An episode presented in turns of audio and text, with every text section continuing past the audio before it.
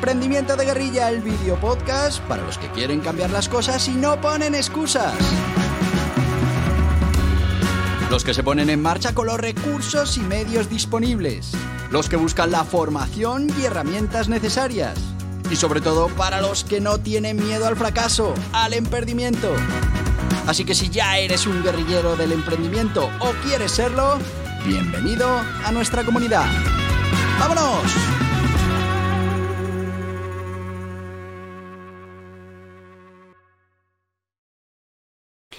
Muy buenas, guerrilleros del emprendimiento.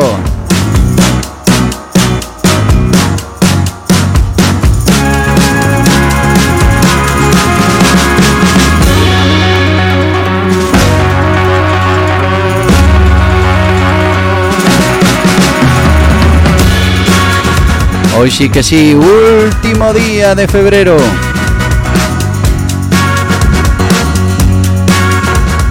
Nos acaba el segundo mes del año y eso que tiene un día más.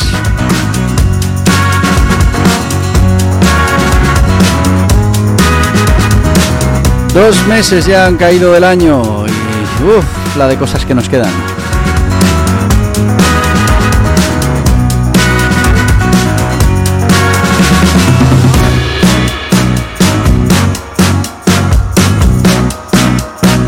Bueno, pero es jueves y ya sabes que los jueves hablamos de los guerrilleros del emprendimiento y todas esas habilidades eh, que tienen que conseguir, que tienen que atesorar para poder desenvolverse en esta jungla que es la del mundo de los negocios.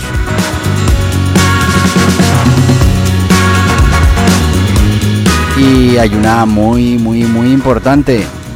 Bueno, la que estuvimos tratando hasta ahora también lo era, que era todo el tema de las habilidades de liderazgo fundamental para cualquier proyecto, pero ahora estamos con la negociación. Ya te digo yo que aunque no seas guerrillero del emprendimiento, vas a estar negociando cada día de tu vida. En casa, en el trabajo, en la tienda, todo lo demás.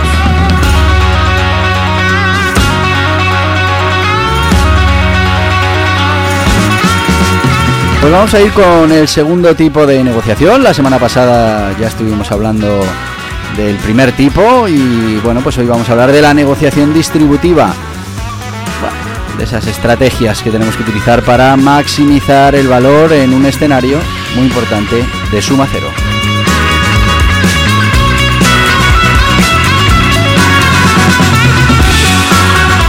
Así que si te parece, sin más, vamos a empezar ya, como te decía, con la negociación distributiva. Una negociación que, bueno, mm, es una de las facetas esenciales en el arte de negociar, muy relevante en situaciones en las que los recursos son limitados y, bueno, pues las partes van a intentar asegurar la mayor parte posible para sí mismas. Eh, vamos a profundizar en la naturaleza competitiva de la negociación distributiva, vamos a explorar fundamentos, historia, características y bueno, vamos a darte alguna pista para manejarla de manera efectiva. Vamos primero, como siempre, con la definición. Vamos a ver qué es esto de la negociación distributiva. Y la negociación distributiva es bueno, un modelo de negociación en el cual las partes eh, involucradas pues buscan dividir un recurso fijo o limitado entre las diferentes partes de la negociación. A ver, si operamos bajo esta premisa, mm, la ganancia de una parte claramente va a representar necesariamente la pérdida para la otra. Bueno, pues en este tipo de negociación, a menudo denominada como suma cero, ¿vale? Porque al final lo que coge una parte y lo que coge otra eh, se suman y, al final nos da el completo, nos da absolutamente todo lo que podíamos eh, repartir pues eh, estamos hablando que tiene una naturaleza claramente competitiva, donde cada parte, como te decía, va a intentar maximizar eh, ese trocito de recurso que está en disputa.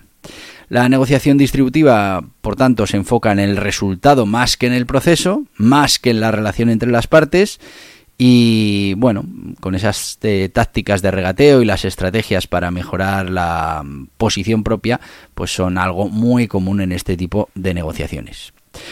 A ver, aunque puede ser vista como una negociación de adversarios, de enemigos, eh, bueno, es un método muy común en situaciones donde los intereses de las partes son claramente eh, opuestos y el objetivo principal es obtener mayor cantidad posible del recurso disponible. Como veréis, en la mayoría de los casos, en la mayoría de las negociaciones, estamos, sobre todo esas negociaciones del día a día, estamos eh, justo en esta en este proceso de suma cero o de negociación distributiva.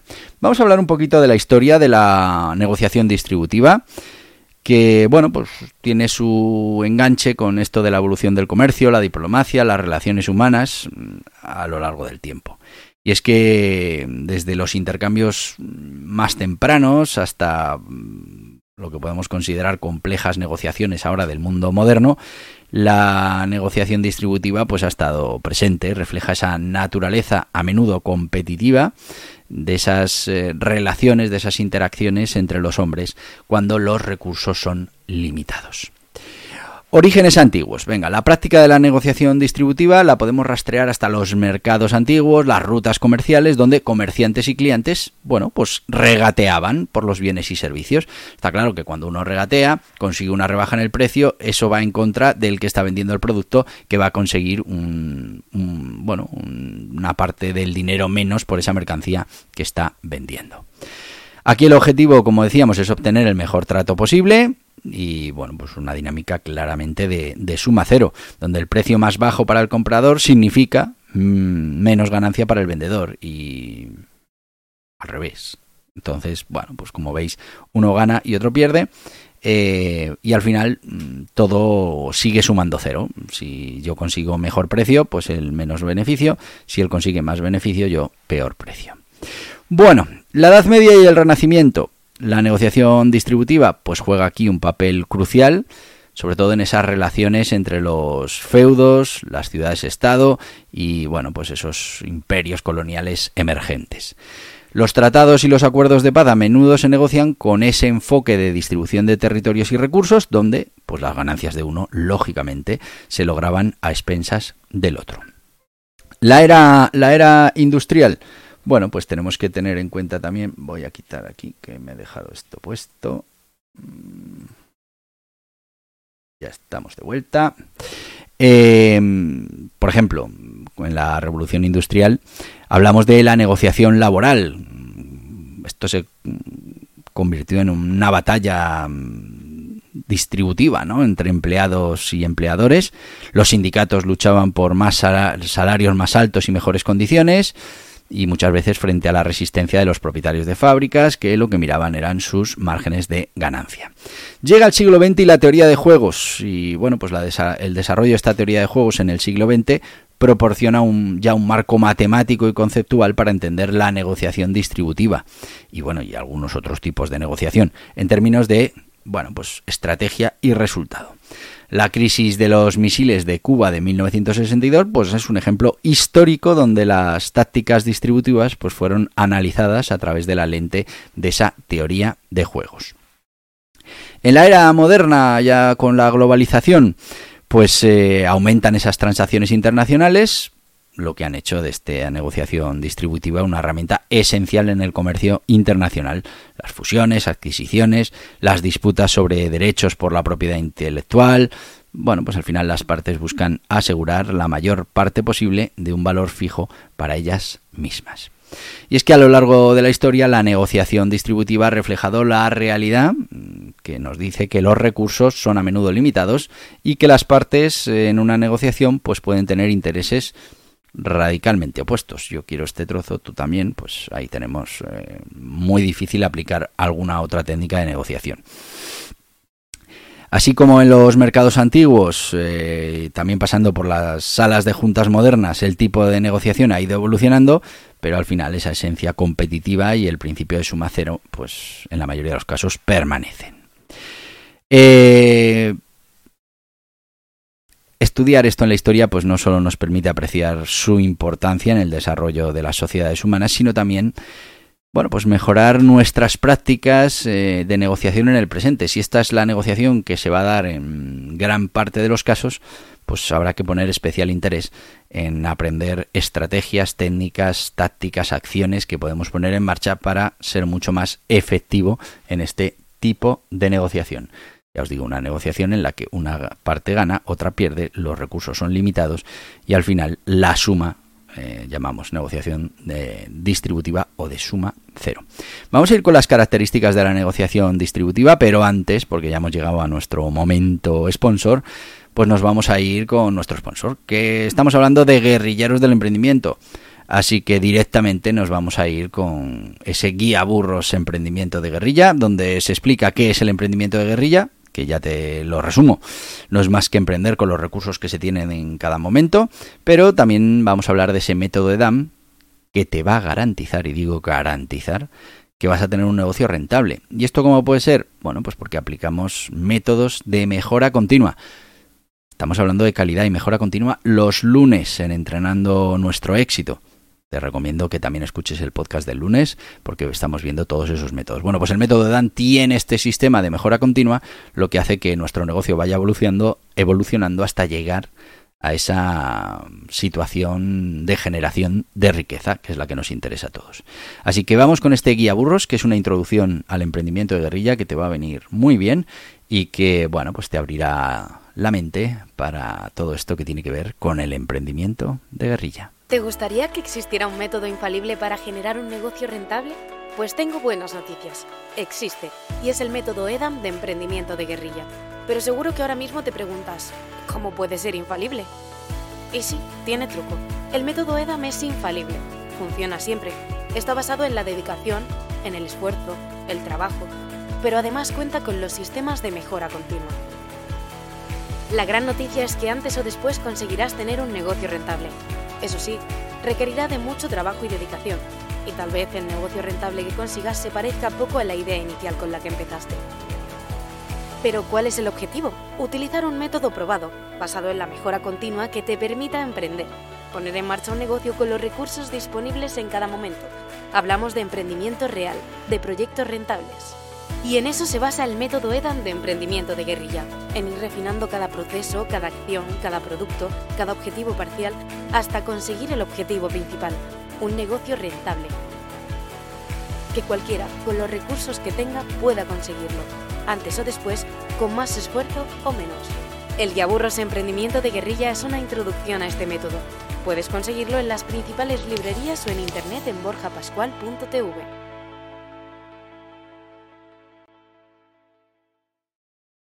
Y ya estamos de vuelta con el guía burros emprendimiento de guerrilla. Ya sabéis, 144 páginas de puro contenido, en este caso mm, fundamentalmente para entender qué es el emprendimiento de guerrilla y cómo utilizar o cómo introducirnos a ese método de Dan que nos va a garantizar rentabilidad en nuestro negocio. Todo esto por menos de 10 euros, 9,95. Pero además, si decides ir a borjapascual.tv o borjapascual.org, pues eh, te vamos a dar más opciones. Vas a poder, en vez de comprar solo este libro, pues comprar algún otro. Y hay diferentes packs que todavía van a hacer que te salga más económico este guía burros. También lo puedes conseguir en las principales librerías y en las mejores plataformas online. Tú decides, pero mm, lee este guía burros emprendimiento de guerrilla porque te va a ayudar a comprender muchas cosas que, bueno, pues hasta ahora eran complicadas en el mundo del emprendimiento. Volvemos ya con estos guerrilleros del emprendimiento y la capacidad de negociación que tienen que desarrollar y estábamos con esta negociación distributiva y vamos con sus características. Principalmente naturaleza competitiva, ya lo hemos dicho. La negociación distributiva pues es eh, inherentemente competitiva porque cada parte busca maximizar su propia parte del recurso limitado, vamos a intentar llevarnos más que el otro. Esto a menudo lleva un enfoque de ganar-perder, mm, donde el éxito de una parte pues eh, se logra a expensas de la otra. Esto pasa muchas veces. Luego, de cara adentro lo podemos vender siempre como un éxito, eh, pero realmente si tenemos claro cuál es nuestro objetivo, si tenemos claro nuestro objetivo en la negociación, que es una de las cosas fundamentales. Si no lo tenemos claro, pues, pues, pues lo que salga saldrá, ¿no? Por eso hay que tener siempre un objetivo y trabajar para conseguir ese objetivo. Segunda característica, nos vamos a enfocar en las posiciones. Y es que, claro, hay que adoptar, pero también hay que mantener posiciones firmes. El proceso de negociación se convierte en un juego de regateo en el que, bueno, pues cada, cada lado intenta mover a la otra parte desde su posición inicial hasta un punto que sea más favorable para el que está negociando. Eh, bueno, pues, pues tiene su complicación. La limitación de recursos, ya lo hemos hablado, suma cero, mm, el, recurso es eh, finito, mm, limitado y al final estamos hablando pues recursos como puede ser dinero, territorio, recursos físicos. Bueno, pues no, no hay posibilidad de crear en principio no hay posibilidad de crear un valor adicional que pueda ser compartido entre las partes. En cambio, el foco está en esa parte de dividir el valor existente. Bueno, pues esto es como cuando uno tiene mentalidad eh, de generar valor añadido, de crear riqueza, o mm, pues tiene mentalidad de repartir la miseria. No se puede hacer nada más, lo que hay es lo que hay y lo que hay que hacer es repartirla. Bueno, eh, tácticas de regateo pues aquí las estrategias y las tácticas en la negociación distributiva pues incluyen eh, ofrecer bajo, pedir alto, exagerar la firmeza de la situación propia, eh, hacer alguna concesión mínima que ya teníamos prevista. Eh, bueno, pues influye también esa mm, psicología que podamos aportar a la negociación. Bueno, aquí al final el regateo es una herramienta clave en este tipo de negociaciones, porque hay que mm, dar un poco, eh, ceder un poco, ganar otro poco. Bueno, es complicado. La información es completamente asimétrica y es que a menudo las partes intentan mantener o, distorsionar la información sobre sus verdaderos límites. Por eso siempre, no, tú, vete con un precio bajo y luego ya vas subiendo. Bueno, y también suelen manipular esas prioridades para obtener una ventaja en la negociación. Imagínate que vas a ver una casa que quieres comprar y estás emocionado porque es tu casa ideal y no la puedes dejar escapar. Bueno, pues, pues ahí ya, mm, si eso lo transmites a la otra parte, pues lo vas a tener complicado. Así que, bueno, consiste también en retener información, que puede ser una estrategia para influir en el proceso y en el resultado. Resultado, bueno, pues resultado de suma cero. Mm, y es que la negociación distributiva, esta idea de que cualquier valor ganado por una parte lo pierde la otra, pues es eh, clave. Esto al final pues crea un ambiente en el que existe, bueno, en el que hay un éxito que se mide por la capacidad de una parte para asegurar una porción más grande de ese recurso fijo o proporcionalmente más importante de ese recurso fijo. Minimización de las concesiones. Bueno, pues como tenemos que maximizar el beneficio, mm, las partes están motivadas para hacer pocas concesiones, tan pocas como sean posible. Las concesiones se hacen generalmente solo para ya cerrar el trato y a menudo después de un exhaustivo proceso de regateo y de, un cansancio en la negociación ya importante. Estamos hablando de que suelen ser negociaciones eh, de aguante, de capacidad de aguantar. Independencia de las relaciones a largo plazo, y es que, bueno, pues a menudo no es siempre el caso, ¿vale? Pero en muchas negociaciones distributivas la relación a largo plazo entre las partes no es una prioridad. Imagínate que vas a comprar un piso, pues lo vas a comprar y ya está, no, no, no vas a volver a tener relación con ese vendedor. Eh, bueno, pues al final el enfoque está en el beneficio inmediato para esa transacción, más que en construir o generar una relación eh, positiva a largo plazo. Eh, bueno, pues si entendemos estas características mm, es crucial ¿no? para, para, cualquier persona que esté involucrada en una negociación distributiva. Al final nos va a dar la base para desarrollar estrategias efectivas y para anticipar sobre todo las tácticas de la otra parte. Importantísimo que aquí estás luchando con otra parte o otras partes. U otras partes. Eh, diferentes variantes de la negociación distributiva. Tenemos la negociación de precios, tenemos la negociación de salarios y beneficios laborales.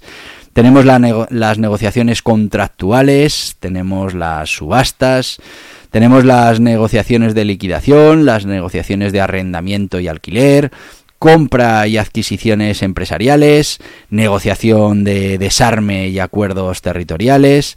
Bueno, pues eh, hay diferentes tipos que podemos mm, encasillar en estas negociaciones distributivas.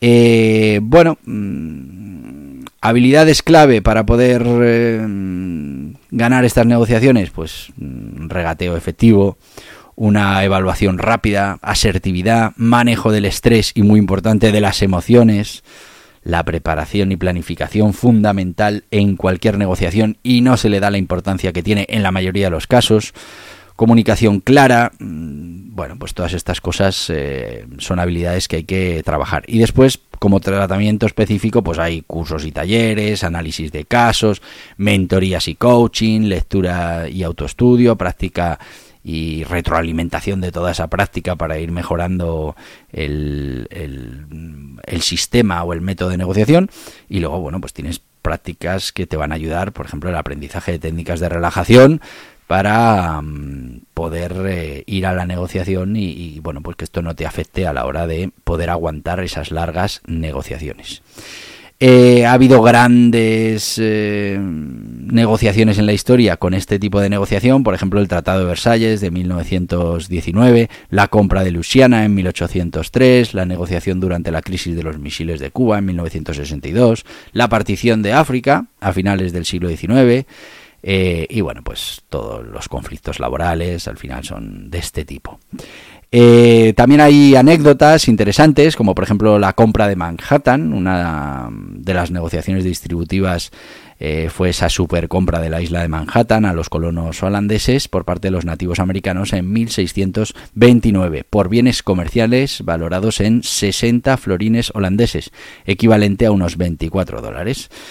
Bueno, pues aunque esto al final es un ejemplo simplificado, pues mm, bueno, posiblemente mm, lleva en sí ese mito de la negociación distributiva y ilustra muy bien el valor que puede tener eh, para las diferentes partes este tipo de negociación. Podríamos hablar también de la venta de Alaska en 1867, que compra a Estados Unidos por 7,2 millones de dólares. Eh, el duelo de Aaron Burr y Alexander Hamilton, eh, bueno, 1804 es un, ejemplo em, extremo ¿no? de esa suma cero para resolver las disputas. Así que como veis hay muchas anécdotas y, bueno, pues mm, muchos casos y muchas em, puntualizaciones que podemos hacer a este tipo de negociación. Igual que con la negociación eh, que estuvimos viendo la semana pasada, pues eh, recordaos que tendréis en borjapascual.tv, creo que será, sí, o no, será en, Emprendimiento de Guerrilla, tendréis eh, este, de todas maneras os lo pondré en la descripción, tendréis un enlace a este artículo por si lo queréis leer eh, de manera más concienzuda, porque aquí pues al final tenemos el tiempo que tenemos para contaros todas estas cosas. Y se nos acaba el tiempo. Así que bueno, pues te voy a decir lo que te digo, lo que te digo todos los días. Y te lo digo porque mañana, viernes, también tenemos, mañana viernes y marzo ya, tenemos podcast y nuestro podcast de mañana es aprendimiento, aprender a emprender. Así que te espero aquí, te voy a decir lo de siempre. Hasta mañana, guerrilleros del emprendimiento. Y hasta aquí el podcast Emprendimiento de Guerrilla con este que les habla Borja Pascual. Mañana un nuevo capítulo, pero antes pedirte que te suscribas a este podcast en cualquiera de las plataformas YouTube, Evox, Anchor, Spotify, Apple Podcasts, Google Podcasts, Amazon Music. Y recuerda, si te ha gustado el contenido de hoy, dale un me gusta, compártelo y hasta mañana, guerrilleros.